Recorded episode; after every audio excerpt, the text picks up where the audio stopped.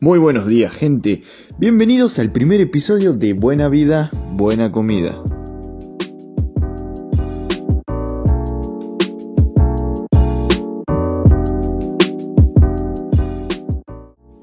Bueno, mi gente linda, hoy les hablaré sobre recetas nutritivas y equilibradas para empezar bien la mañana, un poco movidito ahí, rutinas de ejercicio en casa y por último una breve entrevista a una gran amiga de la producción que luego la conocerán. Bueno, mi gente, lo primero que tengo para hablarles a ustedes es sobre las recetas nutritivas y equilibradas que les tengo preparadas el día de hoy para ustedes, muchachos. Espero que las tomen en cuenta. Comencemos. Como sabemos todos, el desayuno es una comida fundamental para el comienzo del día, para empezar al 100 el día, un poco lucio, para iniciar la actividad del metabolismo interno. Hace muy bien al cuerpo desayunar, gente, es una comida fundamental. Desayunen porque después se andan desmayando por la calle. Por eso acá les traigo tres recetas especiales y fáciles de preparar recomendadísimas por mi amiga Florencia Bramendi. Te mando un saludo muy grande, muchas gracias por el aporte, ya que estas recetas ella las usa a diario para fortalecerse toda la mañana y llevar a cabo sus actividades físicas. Los ingredientes de la primera receta que tengo acá es tomatito, lechuga, cebolla y huevo cocido. La segunda receta es un vaso de jugo de naranja puro con un huevo cocido. La tercera receta es yogur griego, ensalada de frutas con almendras y nueces. En mi opinión, gente, un vaso de jugo naranja puro es lo mejor que pueden desayunar todas las mañanas. Yo lo hago recomendadísimo para obtener vitaminas.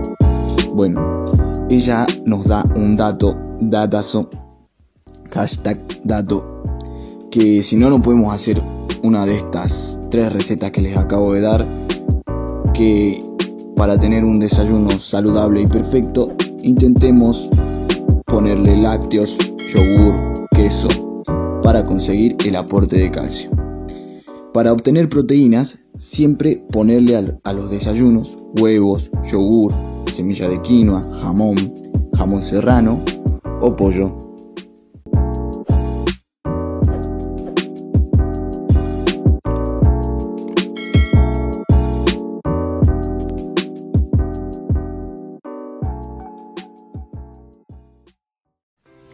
Bueno gente, hemos pasado al segundo bloque de este maravilloso podcast. Espero que les esté gustando hasta ahora. Ahora vamos a las cosas más moviditas, el ejercicio. Yo sé que eso les gusta a ustedes. Ahora les traigo rutinas cortas y fáciles de realizar en casa fácilmente. Primero y principal, un breve calentamiento para que los muslos se estiren. Hacemos movimientos circulares de muñeca, después de cabeza, trotar en el lugar unos 3 minutos, levantando bien las rodillas y talones a la cola. Luego empezamos con el entrenamiento haciendo 20 estocadas con cada pierna. Sentadillas, 2 series de 20. Sentadillas con salto, 2 series de 20. Flexiones de brazos, 2 series de 20. Sentadillas combinadas con flexiones, uh, esa se la ve fuerte, dos series de 10.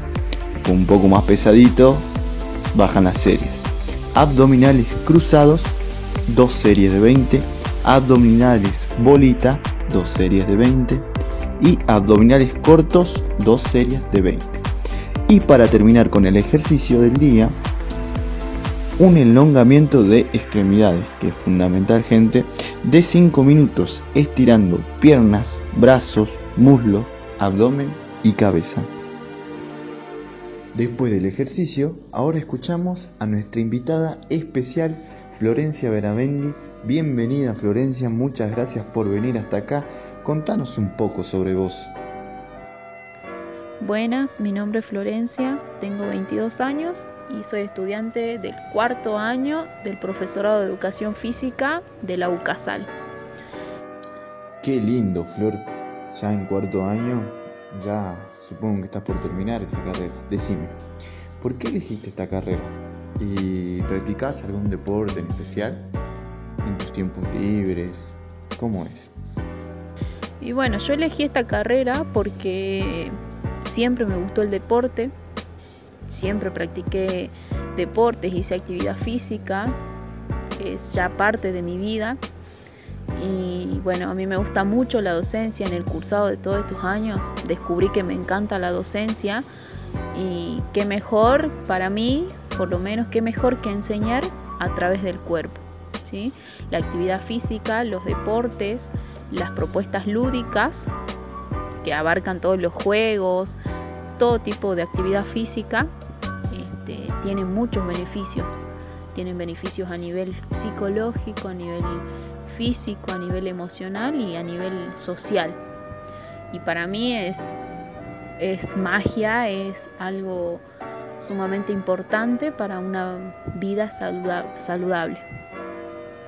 Eh, bueno, practiqué deportes toda mi vida. Eh, en el cursado de la carrera vemos todos los deportes posibles y bueno, yo personalmente practico natación, incluso soy profesora de natación.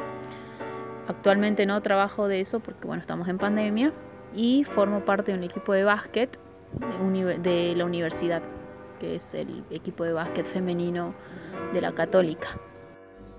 Qué interesante lo que me contás de la docencia. Qué bueno que te apasione tanto y más si se trata de lo que estudias. Bueno, contanos qué es para vos el deporte. Bueno, el deporte para mí es un medio para, un medio para sociabilizar, un medio para tener una vida saludable, un medio que te abre puertas para viajar, para mm, conocer gente, para formar vínculos, ya sea que lo hagas de manera profesional o como hobby, la práctica de un deporte trae muchísimos beneficios.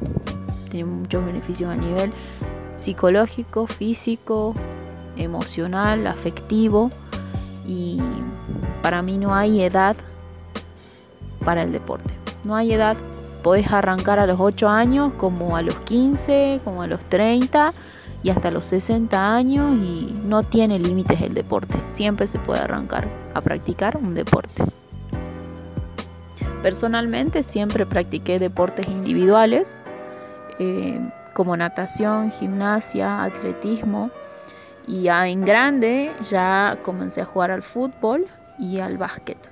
Actualmente los deportes que practico son natación, que incluso soy profesora de natación, trabajé con niños, con adolescentes y adultos mayores dentro del agua y también formo parte del equipo de básquet femenino de la UCASAL, que mantenemos entrenamientos todavía de manera virtual. Sabes, estoy de acuerdo con vos que el deporte te abre puertas a muchas cosas y te trae muchos beneficios como vos decís. Qué buena frase la que nos dejaste acá en el canal. Para el deporte no hay edad. Anoten, chiques. Bueno, seguime contando. Con este tema de la pandemia, ¿afectó un poco el ritmo de las actividades que haces diariamente? Yo actividad física le dedico por lo menos tres o cuatro veces por semana, por cuestiones de tiempo. Antes, eh, antes de la pandemia y todo esto, realizaba mucha más actividad física que ahora y bueno, a veces hago entrenamiento funcional, otras veces salgo a caminar o a correr, pero siempre una actividad física. Hay veces que me prendo por ahí en internet con alguna clase de zumba o de baile y eso también me gusta. Y en la pandemia me costó muchísimo entrenar como entrenaba antes, pero bueno, es cuestión de adaptarse. Como te decía, como les contaba, que antes sí entrenaba muchísimo más que ahora. Y hablando sobre pandemia, ¿viste más actividad física ahora que estamos en circunstancia de encierro, de pandemia, esto que está sucediendo? Y en la pandemia sí vi mucho más, mucho más movimiento en las casas porque de repente en, Facebook, en Instagram, todo el mundo estaba dando clases, ¿me entendés? Clases de zumba, clases de entrenamiento, clases de crossfit, clases de esto, clases de aquello. Y sí vi que mucha gente estuvo toda su vida sedentaria, llegó la pandemia y ¡pum! Ganas de moverse, ganas de entrenar, ganas de bajar de peso, ganas de cambiar el estilo de vida. Y eh, me parece buenísimo porque la actividad física es súper necesaria para eh, una persona en la, en la normalidad, por ejemplo, pero en pandemia mucho más, porque el encierro no solamente te deja sedentario, sino que estás en un estado de estrés en, donde te sentís eh, tan quieto, no solo físicamente, sino mentalmente. ¿sí? Lo único negativo de que la gente se comenzó a mover más a, eh, a, raíz de toda esta pandemia, para mí lo único negativo fue que hay muchísima gente que empezó a dar clases sin ser profesores. ¿sí? Es algo que a los profes, va a los futuros profes, porque yo no me recibí aún, nos molesta muchísimo. Porque hay mucha gente que sí tiene la mejor onda para dar clases, para dar clases de esto, de aquello, sí. Pero no sos profe y podés romper a una persona haciéndole hacer mal una sentadilla, haciéndole hacer eh, dos horas de cardio sin descanso y así, ¿me entendés? Eso es a mí lo que me molesta y creo que a muchísimos eh, profesionales también. Eso, fue, eso es lo negativo, o sea, esto del movimiento en pandemia tiene su lado positivo y su lado negativo para los profes. Me gusta, me gusta que te desahogues un poco y dejes una enseñanza para los futuros profes que nos estén escuchando. Y por último, y no te robo más tiempo, no te juego más flor, ¿nos dejas alguna recomendación para la audiencia? Y bueno, por último, mi recomendación, como futura profe que soy, como, como estudiante de educación física, eh, mi recomendación es, gente, muévanse, muévanse, solucionen sus problemas, eh, vivan tranquilos, la actividad física, de verdad, es un paso. Si vos tenés un millón de kilómetros en tu casa y un día decís, listo, loco, comienzo a entrenar, les prometo que pueden cambiar todo, todo puede cambiar. ¿Sí? Un día empezás a entrenar y a la mañana, por ejemplo, y ya te activaste todo el día, ya es distinto. Tu estado de ánimo, tu físico va a cambiar. Así que yo les recomiendo, gente, muévanse, levántense. Si pueden y tienen las posibilidades de hacerlo, háganlo. No lo piensen dos veces. Muchas gracias, Florencia. Qué lindas palabras y enseñanzas que nos dejaste acá en el canal. Un gustazo haberte tenido acá en el primer episodio de Buena Vida, Buena Comida. Te agradezco mucho tu participación y bueno, un saludo grande y te mando un abrazo. Y ya saben chicos, como dice ella, muévanse.